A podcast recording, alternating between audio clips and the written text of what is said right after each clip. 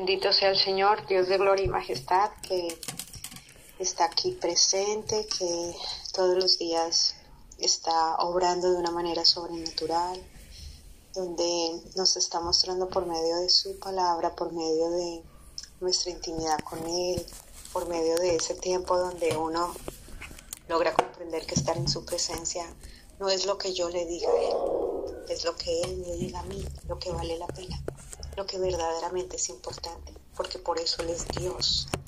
Y cuando yo aprendo a callar mis labios y aprendo a sujetarme a su presencia y a quedarme allí diciéndole aquí estoy, soy tu sierva, habla que tu sierva escucha, ahí es donde cobra vida el sometimiento, la sujeción, la obediencia, el anhelo de escucharlo a Él más que a nosotros y a nuestra voz. Porque ¿qué habríamos de decir? ¿Qué hemos de pedir? ¿Qué hemos de hablar? Eh, estamos en tiempos muy importantes, muy, muy importantes. Yo los insto a tiempo y afuera de tiempo. Yo los insto a que entiendan los tiempos. Entiéndanlos. Eh, vamos a Vamos a leer la palabra del Señor, vamos a darle gracias al Señor por, por la oración que hizo, que hizo Ramón, donde le está diciendo en su corazón, Señor, háblanos, háblanos, háblanos, háblanos, háblanos. Y yo le pido hoy al Señor, con todo mi corazón y con todo mi anhelo, que Él, que Él abra el oído que Él abra el oído por medio de su hermosa voz, que, perfore, que perfore, y, que por medio de su rúa jacodés los toque, desde la coronilla de la cabeza hasta la planta de los pies, y que enmudezca, que enmudezca cualquier espíritu que no exalte su nombre y su palabra, que lo enmudezca, y que solamente su voz sea hoy escuchada aquí y que nosotros podamos temblar ante su presencia. ¿Quién, ¿Qué mujer va, va, alguna mujer va a cantar? ¿O comenzamos con la lectura? Por mí comencemos con la lectura. Eh, por favor, Pastor Abraham, comenzamos. Levítico. Eh, terminamos con la parte del 14 y sigue el 15. 54, el 15, 16, ¿sí? Sí, mi pastor. Muy bien, eh, buenos días a todos, a todas. El Eterno les siga bendiciendo. Y dice la Biblia, en todo tiempo sean blancos tus vestidos y nunca falte un ungüento sobre tu cabeza. Eclesiastés 9:8. Que en todo tiempo esa limpieza esté en cada uno de nosotros. Y dice así, esta es la ley acerca de toda plaga de lepra y de tiña, y de la lepra del vestido y de la casa, y acerca de la hinchazón y de la erupción y de la mancha blanca, para enseñar cuando es inmundo y cuando limpio. Esta es la ley tocante a la letra. Eh, discúlpenme un segundo antes de seguir. Note que allí nos está enseñando a diferenciar lo que es limpio y lo que es inmundo y lo que queda absuelto, porque ya cuando una persona fue tomada por decir algo entre ojos. Alguien dijo, oiga, yo vi en la casa de Julano tal cosa. O él dijo, oye, yo veo en mi casa esto. Él identificó un problema. Entonces ahora él va al sacerdote y él se somete al Señor. Pero cuando él se somete, entonces eh, lo, lo declaran limpio o lo declaran inmundo. Y es algo muy interesante para nosotros hoy. Por favor, es tiempo de poner las cartas en las mesas y dejar que seamos cartas leídas. Amén. Entonces seguimos en el capítulo 15. Habló Jehová a Moisés y a Aarón diciendo, hablad a los hijos de Israel y decirles, cualquier varón cuando tuviere flujo de semen será inmundo, y este será su inmundicia en su flujo, sea que su cuerpo destiló a causa de su flujo o que deje de destilar a causa de su flujo, él será inmundo Toda cama en que se acostare el que tuviere flujo será inmunda, y toda cosa sobre que se sentare inmunda será. Y cualquiera que tocare su cama lavará sus vestidos, se lavará también a sí mismo con agua, y será inmundo hasta la noche. Y el que se sentare sobre aquello en que se hubiere sentado el que tiene flujo, lavará sus vestidos, se lavará también a sí mismo con agua y será inmundo hasta la noche. Asimismo, el que tocar el cuerpo del que tiene flujo lavará sus vestidos, y asimismo se lavará con agua y será inmundo hasta la noche. Y si el que tiene flujo escupiere sobre el limpio, éste lavará sus vestidos, y después de haberse lavado con agua será inmundo hasta la noche. Y toda montura sobre que cabalgare el que tuviere flujo será inmundo. Cualquiera que tocare cualquier cosa que haya estado debajo de él será inmundo hasta la noche, y el que la llevare lavará sus vestidos, y después de lavarse con agua será inmundo hasta la noche. Y todo aquel a quien tocare el que tiene flujo, y no lavare con agua sus manos, lavará sus vestidos, y asimismo se lavará con agua y será inmundo hasta la noche. La vasija de barro que tocare el que tiene flujo será quebrada, y toda vasija de madera será lavada con agua. Cuando se hubiere limpiado de su flujo, el que tiene flujo contará siete días desde su purificación y lavará sus vestidos y lavará su cuerpo en aguas corrientes y será limpio. Y el octavo día tomará dos tórtolas o dos palominos y vendrá delante de Jehová a la puerta del tabernáculo de reunión y los dará al sacerdote. Y el sacerdote hará del uno ofrenda por el pecado y del otro holocausto, y el sacerdote le purificará de su flujo delante de Jehová. Cuando el hombre tuviera emisión de semen, lavarás en agua todo su cuerpo y será inmundo hasta la noche. Y toda vestidura o toda piel sobre la cual cayere la emisión del semen se lavará con agua y será inmunda hasta la noche. Y cuando un hombre yaciere con una mujer y tuviera emisión de semen, ambos se lavarán con agua y serán inmundos hasta la noche. Amén. Amén. Amén. En el nombre de Yeshua HaMashiach, que sea como siempre Él, resplandeciendo. Eh, vamos a ver varias cosas. Primero, lo primero que les tengo que decir y es, bendito sea el Señor que me dotó con espíritu de ciencia. Bendito sea el Señor que le plació darme los regalos maravillosos de los tesoros escondidos de su palabra. Pero el Señor en los últimos tiempos me ha dicho, Esther, detente, te voy a dar palabra desde llevarlos a la conciencia, porque muchos de nosotros eh, eh, hemos querido entender y qué significa eso y qué significa aquello y a mí y para mí tipifica y a mí me lleva aquí y a mí me lleva allá y yo entiendo esto y yo creo que significa esto y la menorá de y significa y significa y significa y significa. Y el Señor dice y pueblo de dura servicio, que no ha logrado comprender. Porque sí, les voy a decir solamente dos, solo dos, porque el Señor me dijo, diles esos dos, y yo a Él le obedezco, desde que me despierto hasta que me acuesto. Hay dos, habla de barro y habla de madera.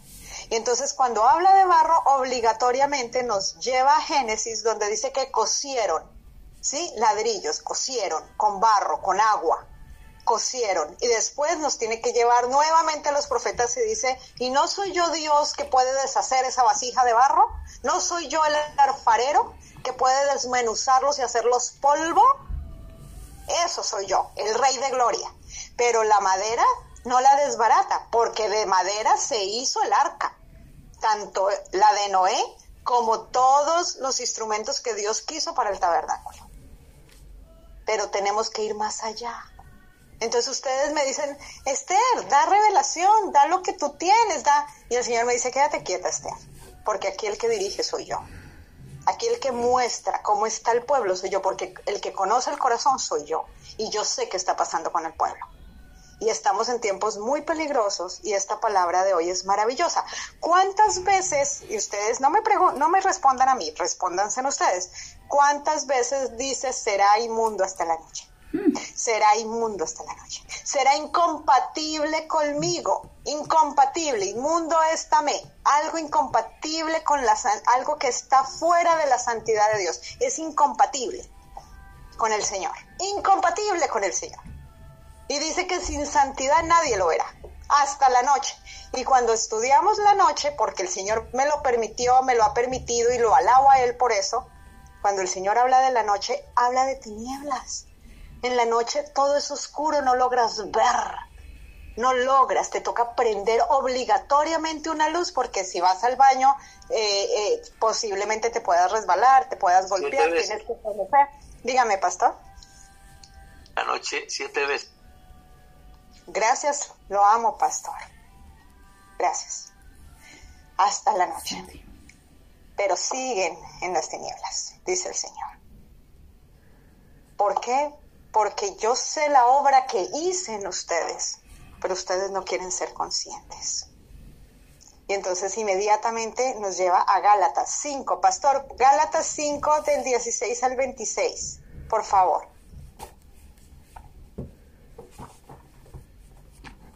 Eh, dice así, eh, del 16. Digo pues, andad en el espíritu y no satisfagáis los deseos de la carne porque el deseo de la carne es contra el espíritu y el del espíritu es contra la carne. Y estos se ponen entre sí para que no hagáis lo que quisieres. Pero si sois guiados por el espíritu, no estáis bajo la ley. Y manifiestas son las obras de la carne que son adulterio, fornicación, inmundicia, lascivia, idolatría, hechicerías, enemistades, pleitos, celos, iras, contiendas, disensiones, herejías, envidias, homicidios, borracheras, orgías y cosas semejantes a estas, acerca de las cuales os amonesto, como ya os lo he dicho antes, que los que practican tales cosas no heredarán el reino de Dios, mas el fruto del Espíritu es amor, gozo, paz, paciencia, benignidad, bondad, fe, mansedumbre, templanza. Contra tales cosas no hay ley, pero los que son de Cristo han crucificado la carne con sus pasiones y deseos. Amén. Entonces yo estuve para, eh, para la gloria de Dios estudiando y, y, uno de, los sabios eh, hace tiempo decía, eh, de hecho lo estuve estudiando desde que empecé con Génesis 12 y él decía, miren, esto es tan fascinante que la gente cree que está hablando de la carne como, como ay, está en la carne, está pecando, está, eh, a veces dice mentiras, a veces engaña, a veces se pone molesto, se irrita, eh, a veces dice malas palabras, está en la carne. Y, y, y el Señor dice, no han logrado comprender para para el Señor, ¿dónde comienza el proceso de la carne? Comienza en Génesis 17. ¿Cuándo comienza esto? Cuando el Señor justifica, porque no hay justo ni a un uno, el que los justifica es Dios. Entonces, cuando el Señor justifica a un hombre, que es Abraham, ahí todavía no se llamaba Abraham, sino es Abraham, y empieza a darle todos unos lineamientos y empieza a darle toda una formación y empieza a decirle todo un camino. Y en Génesis 17 ya habían pasado nada más, voy a decirlo así, obviamente el tiempo es mayor, obviamente la experiencia es mayor, obviamente el proceso es mayor, pero lo voy a decir así. No habían pasado nada más y nada menos que cinco capítulos, donde Dios le había dicho a Abraham, Abraham, sal de, sal de tu casa, sal de tu tierra, sal de tu parentela, sal de la casa de tu padre. Se lo había dicho, claramente se lo había dicho. Como le había dicho a, Ramón, como le había dicho a Rebeca, como le había dicho eh, a Débora, como le había dicho a Melissa, como le había dicho a cada uno de los que están aquí presentes hoy. Sal, sal, sal, sal. Pero a pueblo de dura servicio. Que necesitamos entender que si lo hemos explicado, sí, que si el Señor ha utilizado a Esther para darles eh, la ciencia que el Señor le ha entregado, sí, pero el Señor dice, el pueblo está con comezón de oír. Y buscan al uno y buscan al otro y se investigan por aquí, investigan por allá, pero no están con anhelo de estar en la presencia del Señor. Son dos cosas muy distintas y lo puedo decir con autoridad.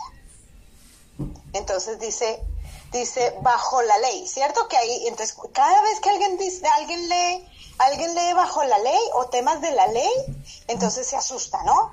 Pero no hemos logrado entender que es la ley, es la instrucción, es el estatuto, es el mandato, ¿cierto? Eh, que el Señor lo permite y si no quieres que te aflija y si no quieres que te irrite, ¿cierto? Sino que, esa, sino que esa instrucción te lleve a toda verdad, necesitas estudiarla. ¿Para qué, ¿Para qué la necesito estudiar? Porque la instrucción es lo que a usted le da libertad para usted estar en legalidad. Gracias a la instrucción es que usted puede ser legal. ¿Ante quién? Ante el trono. ¿Y por qué? Porque el trono es el que le da a usted la libertad de acción. Porque gracias al trono cobra vida eh, el sacrificio y cobra vida la unción. Entonces necesitamos, como sea, tener legalidad. Entonces, cuando logramos entender esto, en, el, en, en Génesis 17 nos está hablando de la circuncisión. Pero si ustedes lo estudian muy bien, ustedes se van a dar cuenta que ahí está hablando de la circuncisión de la carne y después se hace visible la circuncisión física. ¿Estoy mintiendo, pastor, o es así? Está bien. Ok, entonces lo primero que el Señor trata es con el corazón, porque ha perverso el corazón, mayor que todas las cosas del hombre.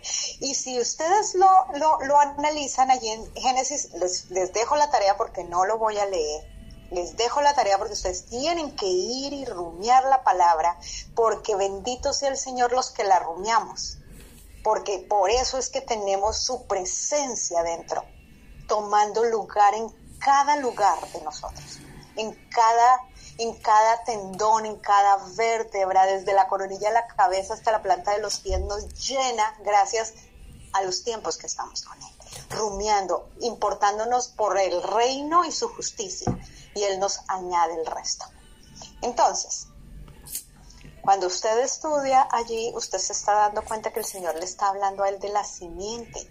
La simiente está hablando de esa semilla y de la semilla está hablando de ese semen. Ah, llegó más Marisol. Ay, ¿qué está hablando Marisol? Claro, está hablando de que cuando estamos hablando de las obras de la carne es ese hacerse uno con su pareja es algo santo, algo puro, pero si usted no tiene el corazón circuncidado, ¿usted cómo puede tener una intimidad santa y pura? Dígame cómo, dígame cómo. Dígame cómo si el Señor mismo dice que hay adulterio, que hay fornicación, y se los voy a decir todos, hay inmundicia, lascivia, idolatría, hechicería, enemistades, pleitos, eh, eh, hay iras, contiendas, disensiones, herejías, envidias. Yo envidio a mi marido, mi, mi, marido me envidia a mí porque hablo con aquí, hablo con allí. Hay homicidios todo el día, te mato con mis palabras, te mato con mi manera de verte, te mato con mi manera de hacerte sentir mal, porque como yo tengo autoridad sobre ti, entonces si yo no te quiero hablar, no te hablo, si te quiero coger la mano, te la cojo, cuando no quiero, no te la cojo. Borracheras, orgías, miren, no solamente es física, solamente el hecho de que usted, hombre que está allí, piense en querer tener alguna inmundicia, eso es una orgía. Cosas semejantes a estas. Y sobre esto nos está amonestando el Señor. ¿Por qué? Porque es importantísimo para el Señor el semen. Hablemoslo así, estoy entre adultos, entre gente que necesita ser amonestada para llegar a toda verdad. La simiente, el semen, es parte de una semilla y dice que no se puede vertir en tierra. Ay, ¿cómo así? Ah, sí, vayan y lean el enclave que les dije ayer de Génesis. Perfectamente sabía dónde estaba, pero Adán no sabía dónde estaba. Quizás usted no sabe dónde está. Y usted necesita saber usted dónde está porque engañoso es el corazón más que todas las cosas del hombre. Entonces, este tema es demasiado, demasiado, demasiado hermoso, como todo en él, pero necesito que usted lo comprenda. Y si usted quiere que estudiemos más, vamos a estudiar más. Lo que pasa es que a mí el tiempo no me da para empezar a decirle sencillo. Usted tiene celos hacia su mujer que porque su mujer dice al uno o al otro de X manera, ¿Saben qué dicen? No lo digo yo, bendito sea la palabra del Señor, que la palabra dice, ya voy a decirles lo que les dice. Eh, voy a decir, ah, dice, los que practican, así dice, lo dice el Señor, no lo digo yo. los que practican tales cosas no heredarán el reino de los cielos. Ay, Esther, o sea que usted me está diciendo que yo no he heredado. No lo digo yo, lo dice Dios. Los que practican tales cosas. Si usted hay contienda, iras, hechicería. ¿Qué es hechicería? ¿Saben qué es hechicería? Les voy a contar. ¿Saben qué es? El que usted hable de algo que no conoce y se lo esté inventando y en su boca, que usted dice que hay un milagro, porque el Señor lo dice, eh, eh, eh, como usted lo dice, es que yo, yo sé. Cuando usted dice yo sé, tenga en cuenta que usted tiene que estar en legalidad. Si usted se atreve a decir que usted sabe algo de la palabra, usted tiene que estar en legalidad. Porque si no, usted lo que está tratando es con algo oculto. Algo oculto que no viene del Señor. Y tenemos que entenderlo, familia. Y tenemos que entenderlo porque el Señor está aquí tratando con obreros para ir a las mies, pero Él no va a mandar obreros inmundos, incompatibles con Él. No, Él no va a hacer eso. Él va a, mandar obreros que así los juzguen, los vituperen y todo, diciendo la palabra. La palabra dice, diciendo toda clase de mentiras. Por eso cuando hablan de un obrero que el Señor ha tratado, uno solo calla. Dice, Señor, tú lo dijiste. Feliz yo que lo hacen, porque tú mismo lo dijiste, pero yo estoy segura de la legalidad que tú me diste por medio de tu instrucción porque yo estoy tan segura de tu palabra y cada día Él nos perfecciona más, claro, pero no podemos seguir creyendo que porque el otro dice que yo no me peiné bonito, entonces yo le tengo que creer que no me peiné. No, si yo estoy en legalidad y al que el Señor va a amonestar es al que... Dígame, pastor. Eh, a ver, me encanta lo que estás tratando. Eh, siempre eh, he visto algo, ¿no? Todos queremos estar en el ministerio, en el llamado, y desafortunadamente hemos ignorado lo que dice la palabra, o, no, tal vez no lo hemos ignorado, sino que más bien lo hemos hecho a un lado eh, porque como tú decías, lo hemos leído muchas veces. Y qué bueno aquí poder hacer un paréntesis y leer precisamente Primera de Timoteo 3, 1 al 7, si, si me lo permites. Siempre, pastor. Entonces, note lo que dice, palabra fiel. Si alguno anhela obispado, eh, usted translitérelo y colóquele ministerio, llamado, ser maestro, ser apóstol, bueno, lo que desee colocarle allí. Y entonces luego dice, pero es necesario que el obispo sea irreprensible. Ahora, ¿usted ya miró en el diccionario qué significa esa palabra? En el de español. Vaya luego al del hebreo. Y usted se va a quedar impresionado. Y yo me voy a quedar impresionado porque Él no nos pasa ni media. Porque como decían ayer, al que mucho se le da, mucho se le exige. Ahora usted es irreprensible. Luego dice, marido de una sola mujer. Pero un momentico, algunos se quedaron, ah, sí, soy marido de una sola mujer, pero ¿cómo la trata?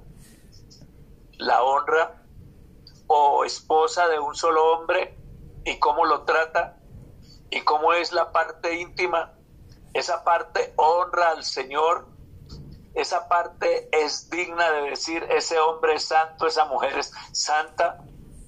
Note, Abraham, que es el hombre que estamos tomando por referencia aquí, él tuvo que ser tratado.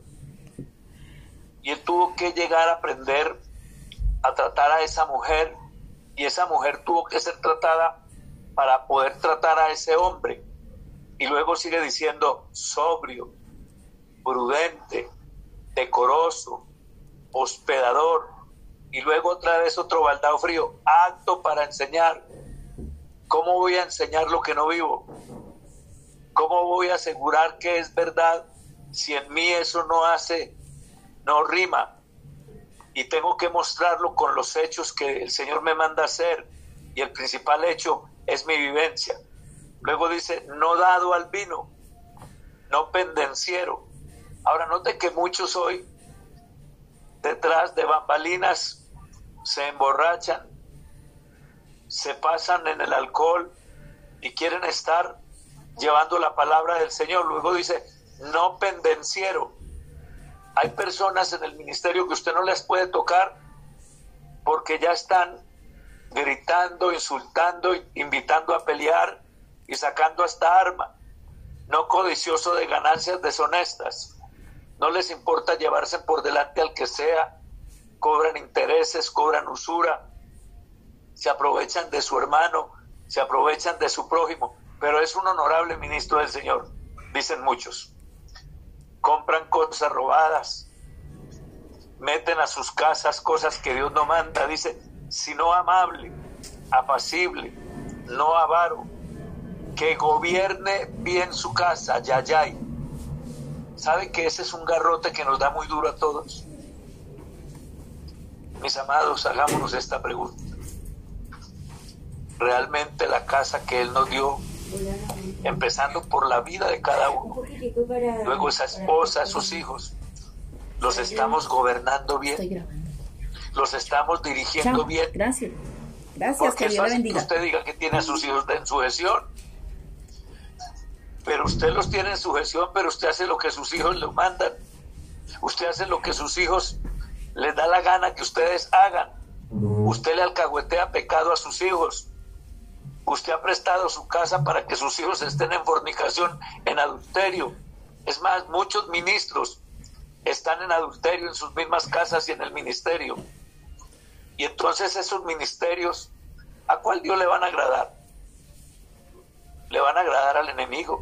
Y el enemigo vive feliz con esas congregaciones así. Son adúlteros, fornicarios, hacen orgías hasta para vender, cogen el dinero del Señor y se van para Las Vegas y se lo juegan y hacen cuanta barbaridad manda. Y entonces, ¿cómo van a gobernar la iglesia del Señor? Por eso la iglesia tradicional, que ya usted sabe cuál es, no puede tener autoridad ni la tiene porque sus ministros no son casados. Sus ministros no saben gobernar una casa y mucho menos tratar a una mujer y tampoco a unos hijos. Pero parece que ese mal se le pegó también al pueblo del Señor. De cualquier manera que yo viva está bien y voy a representar al Señor. No, Moisés tuvo que ser santo.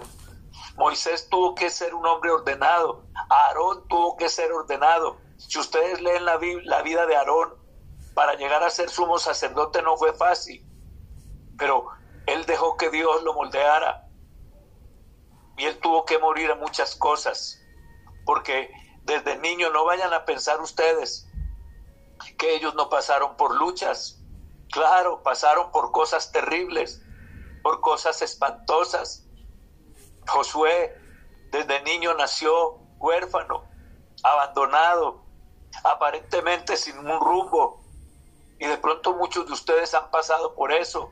Tuvimos que ver un, un padrastro que le pegaba a mamá, un hombre que violó al niño, a la niña, una mujer que fue maltratada, herida, una mujer que fue abusada por su marido, que su intimidad no era una relación de gozo ni placer, sino una violación y otras cosas más.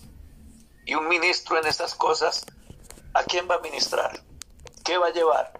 Ahora, eso agréguele que muchos de ustedes y yo llegamos a lugares donde quien nos ministró y nos impuso manos fueron esa clase de hombres. ¿Qué nos transmitieron? Ahora, ¿usted quiere transmitir lo mismo? Hermanos, cada que ponemos la mano sobre alguien, estamos haciendo interferencia, estamos transmitiendo lo que hay en nosotros. Si hay adulterio, si hay fornicación, si hay lascivia, si hay perversión, si hay maldad, si hay bestialidad, si hay salvajismo. Eso es lo que vamos a transmitir. Por eso usted ve muchos lugares donde se dice que se ama al Señor. ¿Se acuerdan del culto de David?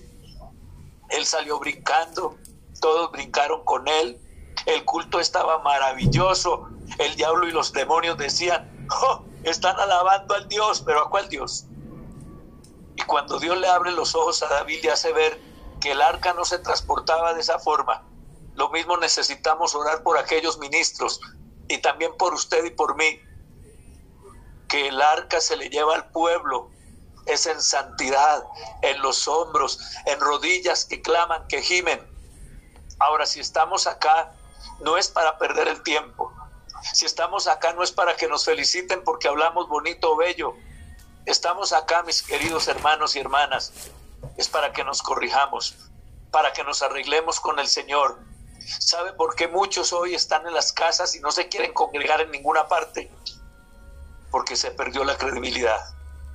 Porque ya no hay hombres que puedan decir como Pablo, sed imitadores de mí, como yo de Yeshua.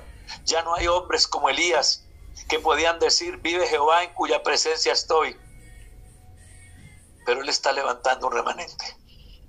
Mi hermano, yo creo que usted es parte, mi hermana, usted es parte de este remanente, sus hijos son parte de este remanente. Pero tenemos, escúcheme, tenemos, no estoy diciendo tienes, es para todos. Tenemos que morir, mis amados, a todo eso que no es del Señor. Yo mismo como hombre viví desaforado, desenfrenado en tantas cosas. Pero un día cuando el Señor empezó a hablarme, lo primero que le dije, Señor, mata, déjame agónico y moribundo. Y si algo queda que no es tuyo, síguelo matando. Y lo que quede que sea tuyo, levántalo, pero ya no a mi manera ni a la tuya. Ya no quiero tener una esposa para hacer cochinadas. Ya no quiero tener hermanos para abusar, aprovecharme de ellos, no. Los hermanos abusan de los hermanos.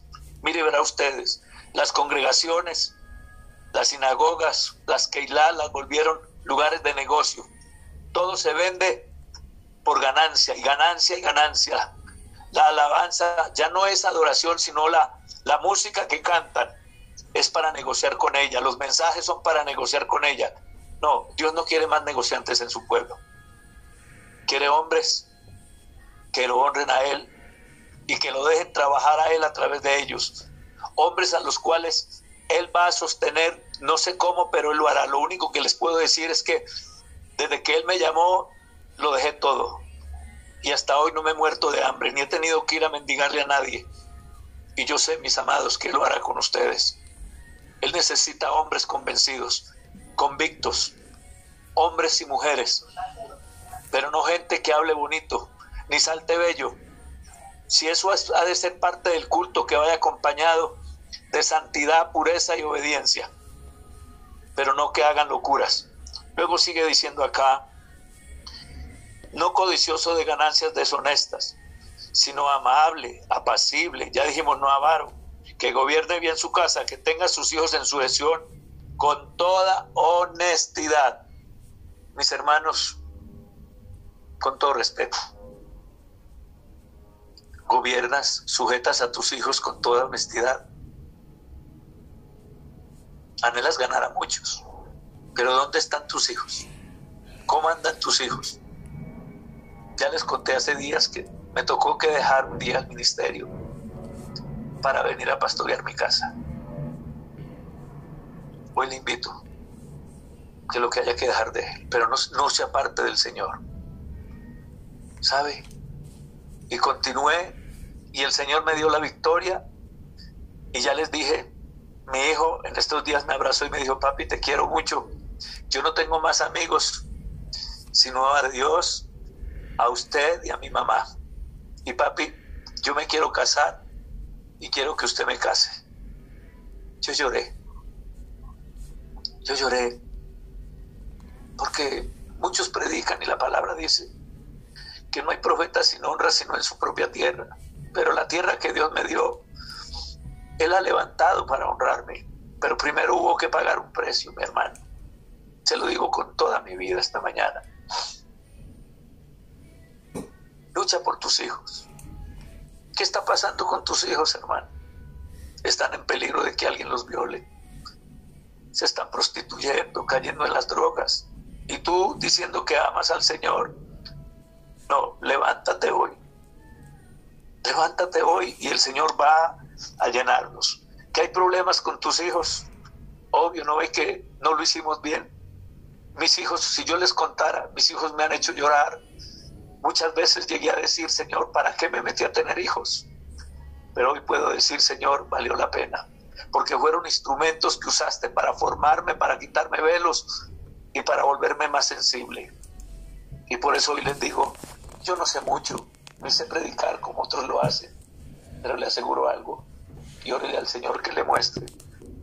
Deseo vivir para Él. Todos los días quiero morir a las cosas que no son del Señor. Luego dice, pues el que no sabe gobernar su propia casa, ¿cómo cuidará de la iglesia del Señor? Hermano, si no tratas bien a tu esposa, a tu esposo, a tus hijos, si para tu casa llevas siempre lo que sobra, o lo das con, con lástima, ¿cómo vas a representar al Señor? Si el Señor para su casa, que es el pueblo de Él, lo da todo, lo dio todo, lo entregó todo, nada se, se, se reservó para Él. Luego sigue diciendo acá, dice, no un neófito, no sea que envaneciéndose caiga en la condenación del diablo.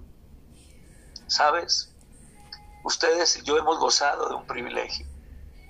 Yo tengo que decirlo, yo soy un privilegiado porque desde que el Señor me llamó, me convirtió en un hombre que ha transmitido su palabra. Yo no puedo decirle que soy apóstol, ni que soy pastor, no, yo no soy nada, simplemente un amigo del Señor, un hijo que él levantó para llevar su palabra. Pero esa confianza encomia responsabilidad déjame preguntarte con amor, ¿qué tan responsable eres a esa, a esa confianza que Él te brindó? Un día, no sé por qué les voy a decir esto, pero fui a una reunión de, de gente de nuestro pueblo y había un rabino de Leví y no sé cómo resulté al pie de él. Y de pronto se quedó mirándome, me miraba y se quedó un rato y parecía que me estuviera sacando el corazón. Era una mirada muy penetrante. Yo dije, pero ¿y este hombre qué le pasa? Y parecía como bravo conmigo, como con ganas de matarme. Y yo dije, ¿qué le pasa? Pero había algo que no me dejaba moverme y como que me paralizó. De pronto me miró, ¿cuál es tu nombre? Y yo le dije, mi nombre es Carlos Alfonso. Después me dijo, ¿y tus apellidos cuáles son? Acosta Castro. Y de pronto volvió y se quedó un rato otra vez. Y yo dije, ¿ahora qué irá a pasar? Y me dijo, ya no te vas a volver a llamar así. Te llamarás Abraham. Y sabe, todos los que estaban allá se asombraron. Y el más asombrado era yo, porque yo me sentía como un mosco en un vaso de leche. Yo me sentía raro y extraño y todos me miraban raro antes de llegar a aquel lugar. Pero cuando el Señor me cambió el nombre, todos cambiaron, ah, qué hombre de Dios y tal, y eso es lo que le gusta a la carne, que el agasaje. Pero sabes una cosa, me puse a investigar quién fue Abraham y le dije, Señor, es una carga muy pesada, es una responsabilidad muy grande, ayúdame a, a ser consecuente a esa responsabilidad, Señor, porque para colmo de males yo ni entiendo el hebreo, escasitamente medio, ni sé hablar el español, no sé dirigirme a la gente. Pero, hombre, aquí estoy.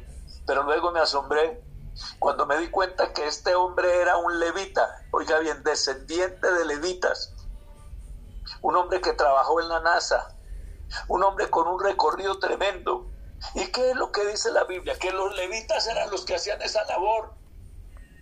¿Sabe? Yo no busqué quien me, me dijera esas palabras, ni fui a buscar a nadie. El Señor me buscó para decirme esas cosas y me llevó a un lugar, porque para ir a ese lugar yo no tenía plata y Él me aparejó todo.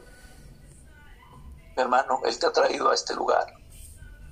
Él te ha traído a esta hora para darte un nombre nuevo, pero acuérdate, ese nombre nuevo tienes que responderle al Señor por lo que significa, por lo que ese hombre o esa mujer a quien tú vas a representar con ese nombre, aunque sea el Señor, ese hombre honró al Señor, esa mujer honró al Señor en toda su manera de vivir y tú deberás de hacerlo.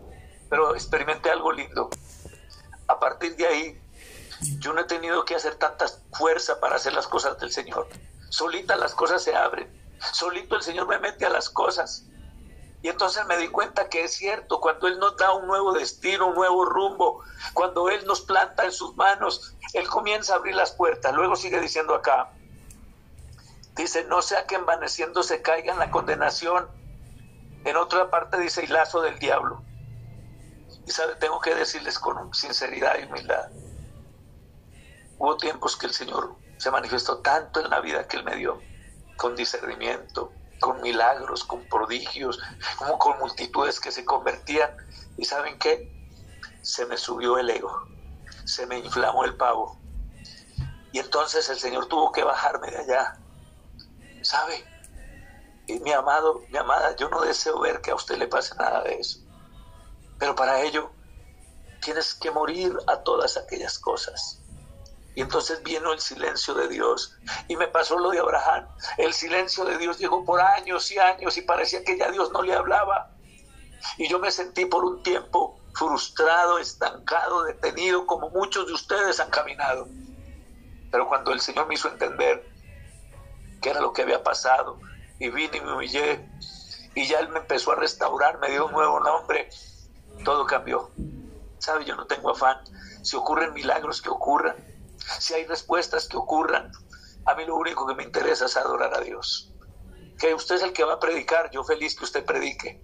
Porque sabe que yo puedo decir un día, ese que está allá predicando, Señor, he orado por él, he clamado por él, he llorado por él y me goza, Señor. Ese es el fruto del trabajo que me mandaste a hacer. Eso fue lo que dijo Juan el Bautista. Luego dice, también es necesario que tenga buen testimonio. Escuche esto, de lo de afuera ¿Cuál es tu testimonio frente a los demás? Acuérdese que en Hebreo capítulo 12 dice que nos despojemos del pecado y del peso que nos asedia, porque tenemos una multitud de testigos y los primeros testigos que van a dar testimonio de tu verdad es tu esposa, tu esposo, tus hijos, tu familia, todos los cercanos y luego todos aquellos que te han oído decir que eres creyente en el Señor. ¿Sabe? No vayas a pensar que van a llegar los demonios de primeros a acusarte, no. Son todos aquellos con que te has relacionado y no les has dado testimonio. Dice, para que no caigan descrédito y en lazo del diablo. Muchos de ustedes fueron desacreditados. Ahora, pasé un tiempo que andaba, mi caminar fue con hombres que no honraban a Dios. Usted no sabe lo que es empujar un carro en todo el cañón del Cauca, de noche, con hambre, con frío, con el carro dañado. Y así llegamos a Ecuador empujando ese carro. Y escuchar que el compañero insultaba y maltrataba al Eterno, para mí fue espantoso. Y yo dije, ¿cómo así que hay hombres que se escuden diciendo que son de Dios e insultan al, al Eterno? Y lo mismo insultan a su pueblo. Trabajé en ministerios carceleros, donde quien los dirigía no les importaba, me perdona la palabra, darle en la jeta a los que trabajaban en el ministerio. Y un día fue a hacer lo mismo conmigo, le dije, no, bueno, conmigo no. Si usted se mete conmigo, se mete con el Señor, porque aparte de que predico del Señor, vivo para el Señor, y Él es el que guarda mi vida, así que a mí no me va a tocar, y no me pudo tocar. Y un día dijo que me iba a echar del ministerio, se lo dijo a otros, y Dios me habló en sueños. Yo nunca sueño, pero cuando sueño Dios me habla lo que está pasando. Le digo, varón, Dios me dijo anoche que usted me va a echar del ministerio. Y me dijo, ¿cómo se le ocurre esa, esa mentira? Le ¿cómo así que usted va a llamar a Dios mentiroso? Y efectivo, a los días me echaron del ministerio. ¿Sabe? Porque yo no hacía lo que ellos querían que yo hiciera. Ellos iban donde estaban los ricos, donde estaban los que daban plata.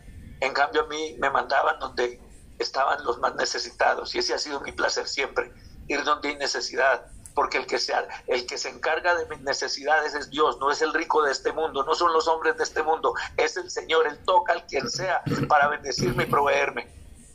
Y sabe, siempre me ha movido por muchos lugares y Él me lo ha dado todo. Muchos de ustedes les ha dado miedo salir, así que les comparto esto. Gracias Esther por darme esta partecita. El Señor les siga. Amén, pastor.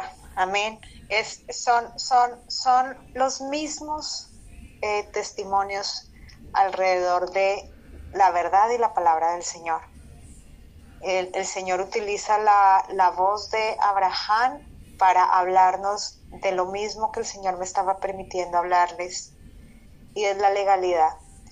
Les voy a decir algo, todos los días el Señor me muestra mi vileza. Me postro ante Él y me doy cuenta que yo les fallo a ustedes una y otra vez. me fallo a mí una y otra vez, le fallo a mis hijos una y otra vez. Pero la legalidad es para lo siguiente y por eso les hablo con, no sé, a mí me sale como, y le doy la gloria a Dios porque ya se me se baja, ¿no? Como que yo digo, vale, Señor, y yo escucho, y escucho, y escucho, y yo digo, vale, Señor, lo que me quieres, le sale, no sé, la palabra se me, se me, como con un ímpetu en el corazón, como para llevarlos a toda verdad. La legalidad hace parte de los hijos del Señor para que tú puedas ayudar a otros. Es eso.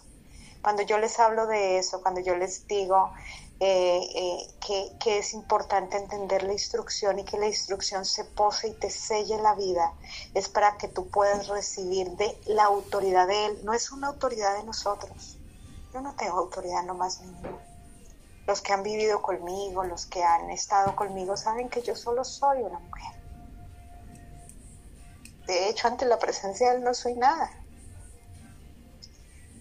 Pero Él me selló con su palabra. Y eso es lo que nos da legalidad para poder orar por alguien. Para poder imponer unas manos desde la pureza y no transmitirle nada inmundo, como lo dijo el pastor. Para poder clamar por el otro y el, y adversario no se burle de usted para que usted pueda gemir con confianza para que otros sean rescatados. Eso es legalidad. Y, cuando el Señor me permitió dejarlos predicar a cada uno de ustedes, porque Él lo permitió, era para revelarle a cada uno de ustedes, ¿cierto?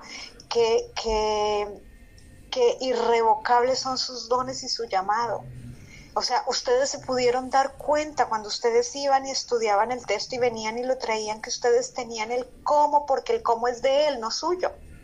La palabra es de Él, no suya. El, el poder, la unción es de Él, no suya. La sangre perfecta es de Él, no suya. Entonces, por eso es que usted pudo venir y dar la palabra desde esa confianza de que el Señor te iba a usar. Pero el Señor dijo, ya no más, porque necesito llevarlos a toda verdad. O sea, el Señor, y yo vuelvo y lo repito una y otra vez, es muy pedagógico. porque por medio de las experiencias que vivimos nos enseña, nos forma, nos guía y me ve y me, y me enseña a mí la obediencia porque Él siempre me sujeta a su voz. Y si Él me dice, calla, me callo. Haz esto, lo hago. Hay veces que, que no, no entendemos, familia, se los digo, hay veces que no entendemos a veces no entendemos, pero usted no necesita entender, usted necesita obedecer. Hay cosas que no entiendo. ¿Por qué no puedo comer cerdo? No lo, no lo racionalice, obedézcalo. Es que la palabra, lo que diga la palabra, hágalo. Es que yo, a mí me enseñaron, voy a hablarlo así, a mí me enseñaron o yo entendí o yo creí o a mí me gustó ver el sexo así. Entonces a mí me tienen que explicar por qué ya no es así, podría decir el hombre. A mí me tienen que explicar por qué no. Y el Señor te dice hoy, no te tengo que explicar, solo obedece. Cuando tú te sujetas a su voz, Él te bendice y posteriormente te lleva a la revelación. Así me pasa.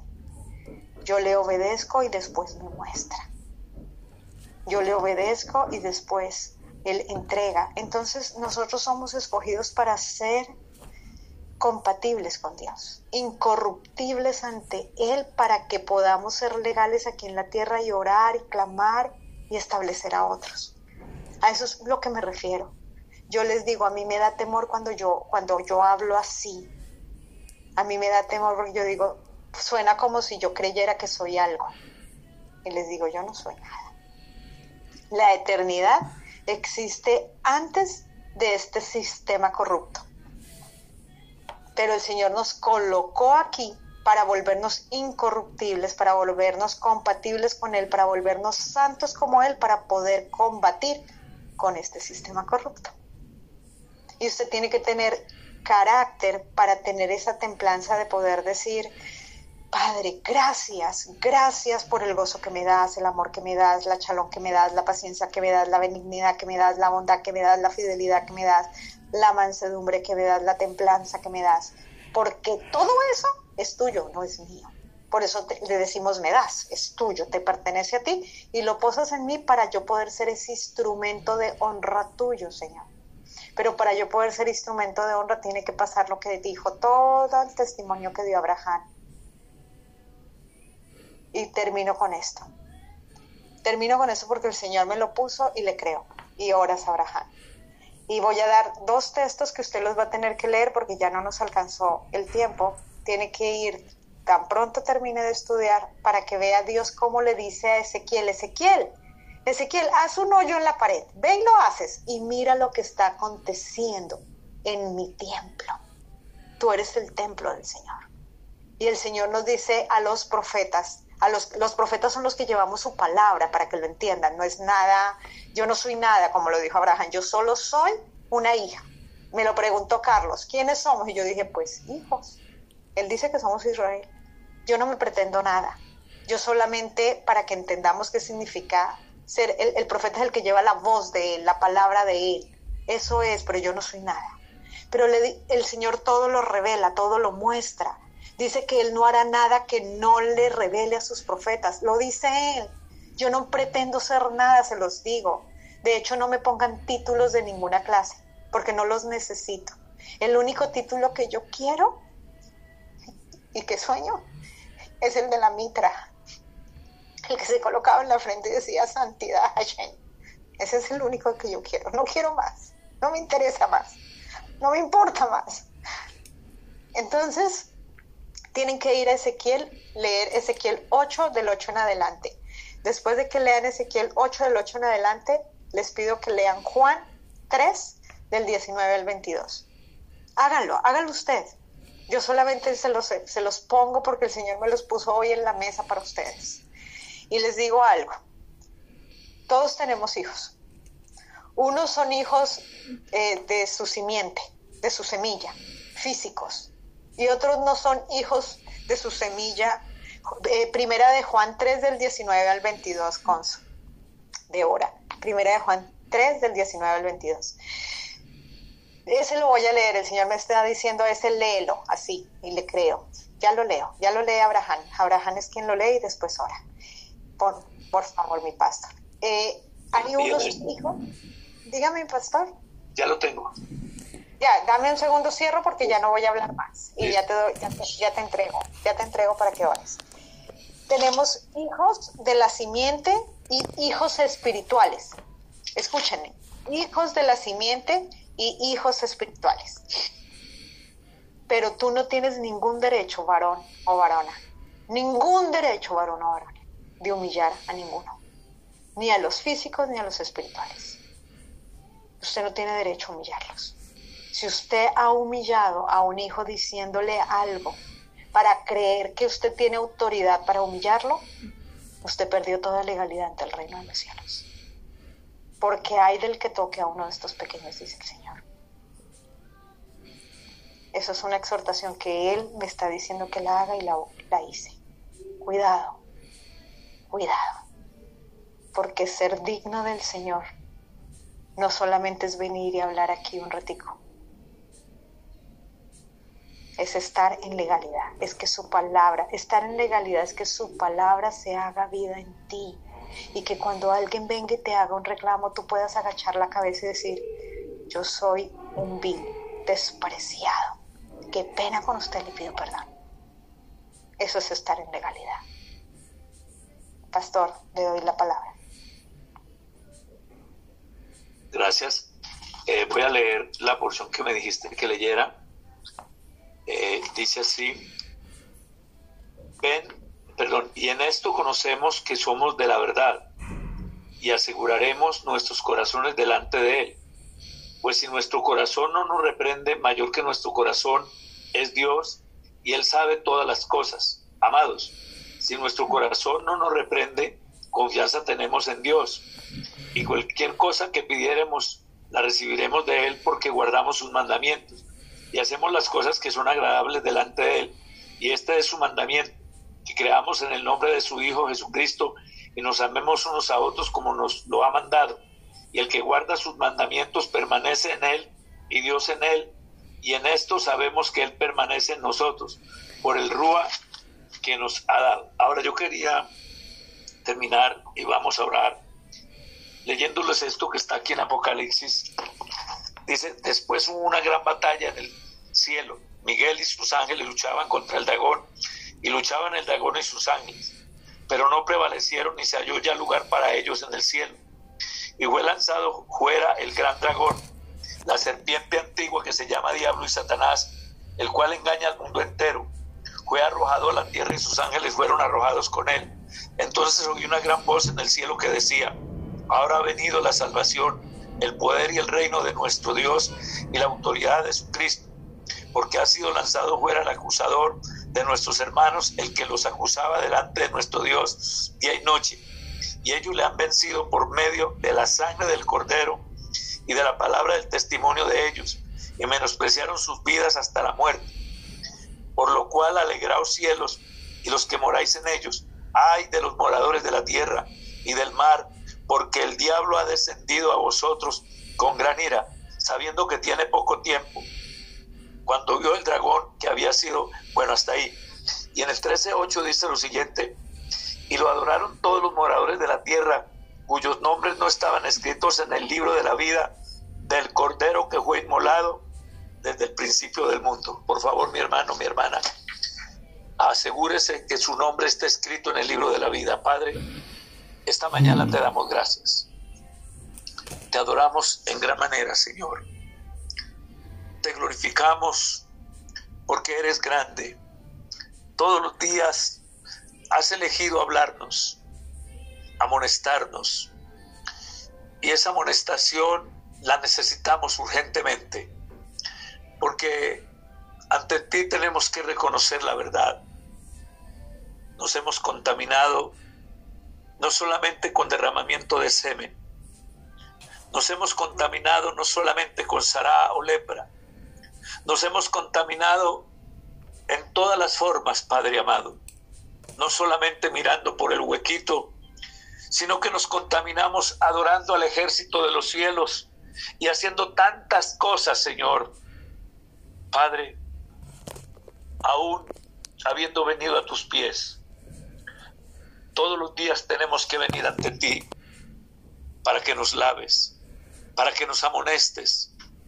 Y Señor, hoy tenemos que decirte, sí, fallamos, sí, necesitamos ser levantados, sí, necesitamos levantarnos como un ejemplo, pero la verdad no lo hemos sido. Hemos hecho tropezar a muchos y no queremos que aquella sentencia o aquellas palabras que dijiste, ay, y aquel por quien vienen los tropiezos, mejor le fuera atarse una piedra, Padre amado, y ser echado a la fondo del mar. Padre, más bien nosotros queremos obedecerte y honrarte. No queremos que se nos ate una piedra de molino, ni ser echados al fondo del mar. Queremos más bien que tu palabra nos ate a ti, que tu palabra nos haga libertos de la contaminación del mundo y que nos haga heraldos de ejemplo que proclaman tu voz a los hombres y mujeres que se pierden, Señor. Que nos hagas heraldos que traen bendición. Sí, fallamos como esposos, fallamos como hijos, como papás, como mamás, como trabajadores, como empleados. Fallamos malinterpretando la intimidad, malinterpretando a la mujer, al hombre, a los hijos, al mundo, sí, fallamos con nuestros ojos, prestándole bolas a lo que dice el mundo, Padre. Tu palabra dice que si alguno ama al mundo, el amor de Dios no está en él y hemos amado el mundo, las cosas que están en el mundo. Nos desesperamos por cómo quedó el partido, por cómo quedó la carrera, por cómo quedó el partido de béisbol, por cómo quedó la noticia, la novela, el concurso de canción y no hemos podido abrir los ojos para ver que todo esto son los enredos del mundo que han atado nuestra mente y el corazón. Y en lugar de morir hemos vivido a eso porque eso es lo que consumimos a diario. Queremos desatarnos de todo eso. Por favor, pon tu mano en nosotros hoy y permítenos caer a tus pies rendidos y vencidos. Y permítenos más bien despertar Despierta el corazón de carne que nos diste, despierta el espíritu que nos diste, despierta los ojos, los oídos, el entendimiento y ayúdanos a despojarnos del peso que nos asedia y el pecado que todos los días está a la puerta. Padre, sobre Caín pusiste una señal y la señal cada que la gente veía a Caín decía, ahí va el asesino de su hermano, ese hombre que vaya mató a Abel, ese hombre que vaya está errante, porque el Eterno puso en él esa señal. Nosotros ya no queremos andar errantes, no queremos estar lejos de tu presencia. Y para colmo de males, Caín en lugar de volverse a ti, fundó una generación de hombres y mujeres que se apartaron de ti y trazó una línea de separación. Hasta hoy, Padre, tú nos permitiste venir a ti, pero con nuestros hechos estamos caminando en ese camino de separación. Hoy nos volvemos a ti, Padre, porque el camino que tú nos llamaste a seguir fue a Yeshua, aquel que dijo que nadie viene al Padre sino a través de Él, porque Él es el camino, la verdad y la vida y nadie viene al Padre sino a través de Él. Hoy tocamos a la puerta, a Yeshua. Hoy entramos al redil por la puerta que eres tú, Señor. Y hoy te damos la gloria, te damos la honra y la alabanza, Señor. Síguenos ayudando, síguenos levantando, Padre. Es difícil para mi hermano, mi hermana, para mí. Somos frágiles. Padre, son más fuertes los que se han levantado contra nosotros y nos aplastan cada día en la esquina